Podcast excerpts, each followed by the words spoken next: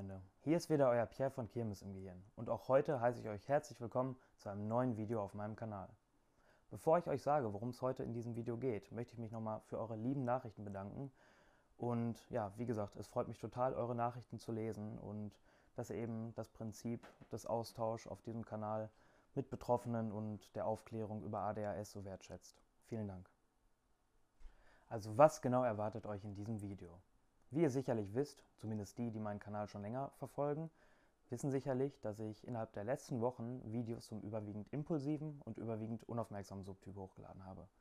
Um eben diese Reihe zu vervollständigen, fehlt noch ein wichtiger Subtyp. Ihr werdet es sicherlich wissen oder schon längst im Titel entnommen haben, es ist nämlich die Hyperaktivität, die ich euch jetzt näher bringen möchte. Hyperaktivität, das kommt mir äußerst bekannt vor. Habe ich da nicht schon mal was auf diesem Kanal gehört? Klar, das hast du definitiv, nämlich in meiner Kanalvorstellung. Eben da habe ich etwas über den überwiegend hyperaktiven Subtyp schon erzählt.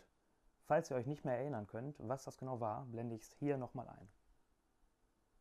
Kommen wir nun zum letzten Punkt, die Hyperaktivität.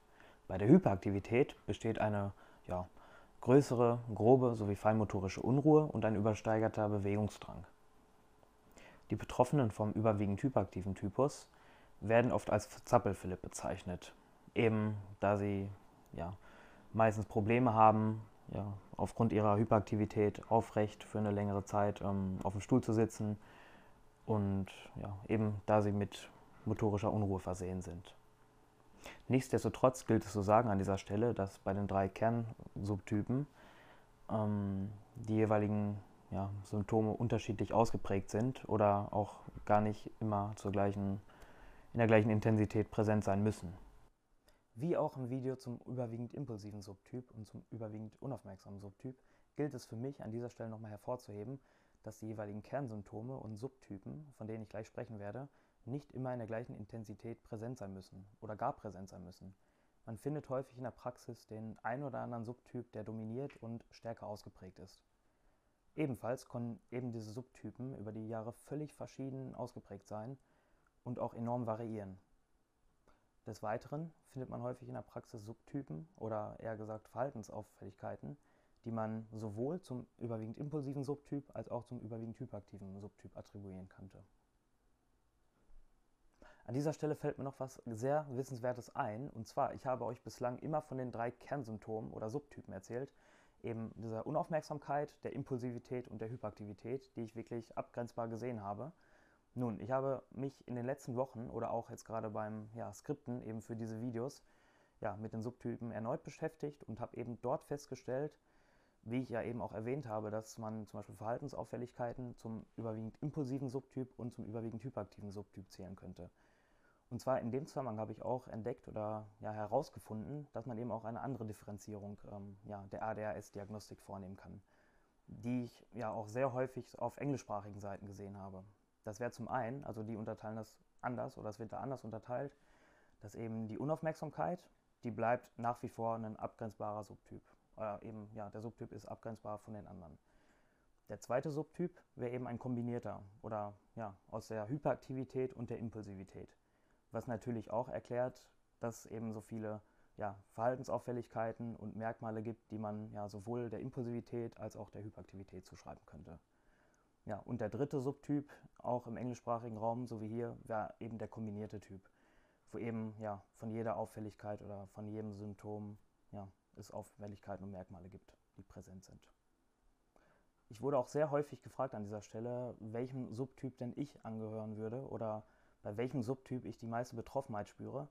Das könnte ich ehrlich gesagt noch nicht mal sagen. Ich denke, bei mir ist definitiv der kombinierte Typ, wie man ja aus allen Videos ein bisschen erfahren hat gerade auch, ähm, ja, wenn ich die Videos vorbereite und mich dann selbst reflektiere, merke ich dann doch, dass ja, die Übereinstimmung bei jedem Subtyp schon sehr, sehr groß ist. Aber wie auch da natürlich ähm, die Ausprägung über die Jahre völlig verschieden und das werdet ihr ja gleich auch erfahren. Ähm, das kann beim, oder im Kindesalter völlig verschieden sein oder im Vergleich zu jetzt natürlich. Ne? Im Vergleich zwischen Betroffenen kommt es trotz allgemein hoher Übereinstimmung dennoch vor, dass die jeweiligen Ausprägungen und Auffälligkeiten bezüglich der Subtypen völlig verschieden sind, weshalb ich an dieser Stelle nochmal hervorheben möchte, dass es sich neben den Daten und Fakten der Literatur in diesem Video um meine persönlichen Erfahrungen handelt. Ebenfalls erzähle ich über meinen persönlichen Umgang mit den gewissen Unterpunkten und ja, wie gesagt, um meine eigene Betroffenheit. Weshalb ich euch bitte, das zu verstehen und genauso wie ich es verstehe, dass deine oder eure Betroffenheit völlig verschieden ist, was natürlich richtig und legitim ist. Und ja, da möchte ich kurz nochmal darauf hinweisen, dass ich eben nicht für die Allgemeinheit sprechen kann, eben da ADHS ja ein ja, sehr situationsübergreifendes Muster an Auffälligkeiten ist. Auch als Nicht-Betroffener einer ADHS-Diagnose ist es sicherlich mal spannend zu wissen, inwiefern man sich selbst in den ein oder anderen Unterpunkten, die ich euch gleich vorstellen werde, wiedererkennt und selbst zum Zappelphilipp mutiert. Falls das der Fall ist, dürft ihr mir das wirklich gerne in die Kommentare schreiben oder privat.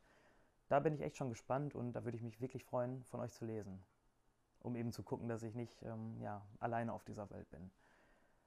Ja, Ganz wichtig an dieser Stelle, falls ihr ja eine hohe Betroffenheit auch bei euch gemerkt habt oder festgestellt habt, ja, ist das noch lange kein Garant für eine potenzielle ADHS-Diagnose. Da bedarf es noch etliche Schritte, auf die ich noch in passenden Videos eingehen werde. Also bloß, ähm, ja, nichts Falsches denken. Ich habe auch gar kein Recht, euch ähm, ja, fernzudiagnostizieren. Deswegen, alles gut. Ihr kennt das Prozedere. Ich habe mal wieder einige Stichpunkte herausgesucht, ja, die auf sehr aktive bzw. hyperaktive Menschen applikabel ist und möchte sie euch jetzt vorstellen. Fangen wir nun an. Der erste Punkt. Besonders hyperaktive oder besonders aktive Menschen haben häufig Schwierigkeiten dabei, ja, still auf dem Stuhl zu sitzen, ähm, ja, zappeln gerne mit den Händen und Füßen rum und rutschen auf ihrem Sitzplatz hin und her. Da kann ich in meinem Fall sagen, dass das ja ich würde sagen, heute ist das nicht mehr so in dieser Intensität gegeben, wie es eben in der Jugend war. Oder gerade auch in meiner Schulzeit. Da ja, sind mir so eine, einige Situationen eingefallen, in denen ich wirklich ähm, ja, sehr motorisch unruhig auf meinem Platz verweilt habe. Irgendwo musste natürlich auch die Energie hin. Das kam durchaus mal vor. Aber wie gesagt, jetzt würde ich sagen, dass es nicht mehr so intensiv bei mir ist. Was mir aber aufgefallen ist, auch beim Gucken meiner Videos im Nachhinein, ähm, dass ich des Öfteren auch mal meine Sitzposition verändere oder mal ein bisschen wippe mit dem Körper, mit dem Oberkörper. Oder ja, wie eine liebe Zuschauerin gesagt hat, dass ich durchaus mal meine Hände reibe. Also mir selbst fällt das in dem Moment gar nicht so auf, aber ja, es wird wohl von Außenstehenden dann doch wahrgenommen, dass eben, ja, diese, genau, dass man doch motorisch aktiver ist. Kommen wir nun zum nächsten Punkt. Besonders aktive bzw. hyperaktive Menschen stehen häufig in Situationen, in denen ein Sitzenbleiben erfordert wird, auf. Ja, total. Da erkenne ich mich bis heute noch wieder. Natürlich damals viel intensiver und viel extremer, gerade in der Schulzeit. Ähm, mir fällt auf, dass ich das heute auch mit einem bestimmten oder imaginären Vorwand mache. Ich weiß nicht, wie das bei euch ist oder ob ihr das auch kennt. Dass ich zum Beispiel ja, mir einrede oder ja, eben aufgrund der Motorik unbedingt mich mal deplatzieren möchte und kurz aufstehen möchte. Das mache ich dann mit dem Vorwand, dass ich dann, wie gesagt, meine Hose mal kurz hochziehe und die mal kurz wieder an die richtige Stelle zu bringen. Obwohl die natürlich innerhalb von fünf Minuten nicht wesentlich verrutscht sein könnte. Dass man ja durch diese imaginären Vorwände dann die Legitimation hat, dann sich mal kurz die Hose zu richten. Ich weiß nicht. Ich hoffe, da bin ich nicht der Einzige, der sowas macht. Der nächste Punkt. Besonders aktive bzw. hyperaktive Menschen gelten häufig als störend. Leider. Das erkennt man ja häufig bei den Menschen, die sich nur peripher mit dem Thema ADHS auseinandergesetzt haben. Da merkt man dann häufig, dass das einzige Bild, was ähm, ja, in deren Köpfen schwirrt, eben das Bild von dem vierjährigen, quengelnden Jungen ja, kennt, der eben ja, in, im Supermarkt quengelt, weil er nicht seinen Willen bekommt und deswegen ja, sehr frech und patzig ist. Leider. Also das ist ja leider das ähm, allgemeine Bild oder häufig eines der größten Irrtümer, der in den Köpfen präsent ist. Hm, nee, also ich würde mich jetzt selbst im heutigen Zeitpunkt nicht mehr als störend ja, wahrnehmen. Und ich denke auch, ähm, dass jeder Mensch, ja, mit dem ich verkehre oder mit dem ich in Kontakt bin, auch ähm, nicht den Eindruck habe, dass ich irgendwie störend bin. Ich denke eher, dass meine Präsenz dann wertgeschätzt wird und dass ich als ja, sehr netten Gesprächspartner dann wahrgenommen und aufgenommen werde. Es gab natürlich Zeiten, ähm, ja, in denen ich ungern bei gewissen Veranstaltungen dann gesehen worden bin, oder man sich dann zwei oder dreimal dann hätte fragen müssen, ob man mich jetzt wirklich einlädt zu einer Geburtstagsfeier oder nicht. Das gleiche trifft natürlich auch auf Familienfeiern zu, wo dann ja, meine Eltern sich das öfteren Mal gefragt haben, ob wir den kleinen Pierre jetzt mitnehmen sollen oder nicht. Kommen wir nun zum letzten Punkt für heute. Besonders aktive bzw. hyperaktive Menschen gerade auch bei Kindern fällt es auf, dass sie eben nur sehr schwer ja, Aufforderungen gehorchen oder umsetzen. Zum Beispiel Parolen wie, jetzt setz dich doch mal richtig hin. Und da kann ich auch ähm, ja, dem zustimmen. Das war in meiner Kindheit auch so, dass ich, ja, ich glaube, das ist bei jedem Menschen so, ne? wenn man jetzt mit irgendeiner Sache nicht konform ist oder andere Interessen teilt, dass man dann ja nur widerwillig sich ähm, ja, derartigen ja, Befehlen, ich sage es jetzt einfach mal so, der Befehlen dann ähm, ja, aussetzen möchte. Das kann ich schon verstehen. Damals bedurfte es dann ja etliche oder deutlich mehr ja, Aufforderungen, um eben das gewünschte Verhalten dann hinterher bei mir zu sehen. Heute ist es gar nicht mehr so, natürlich, aber es kommt auch gar nicht so häufig vor. Ich meine, jetzt bin ich erwachsen, bin hoffentlich reflektiert, weiß, was ich möchte, was ich eben nicht möchte. Und ja, wie gesagt, ich bin Herr über meine Handlungen. So, meine lieben Freunde, nun sind wir schon am Ende dieses Videos angelangt. Ich hoffe, euch hat das Video gefallen. Was mich an dieser Stelle noch brennend interessiert, ist, ob ihr euch mit den ein oder anderen Unterpunkten, die ich euch eben vorgestellt habe, ja, identifizieren könnt.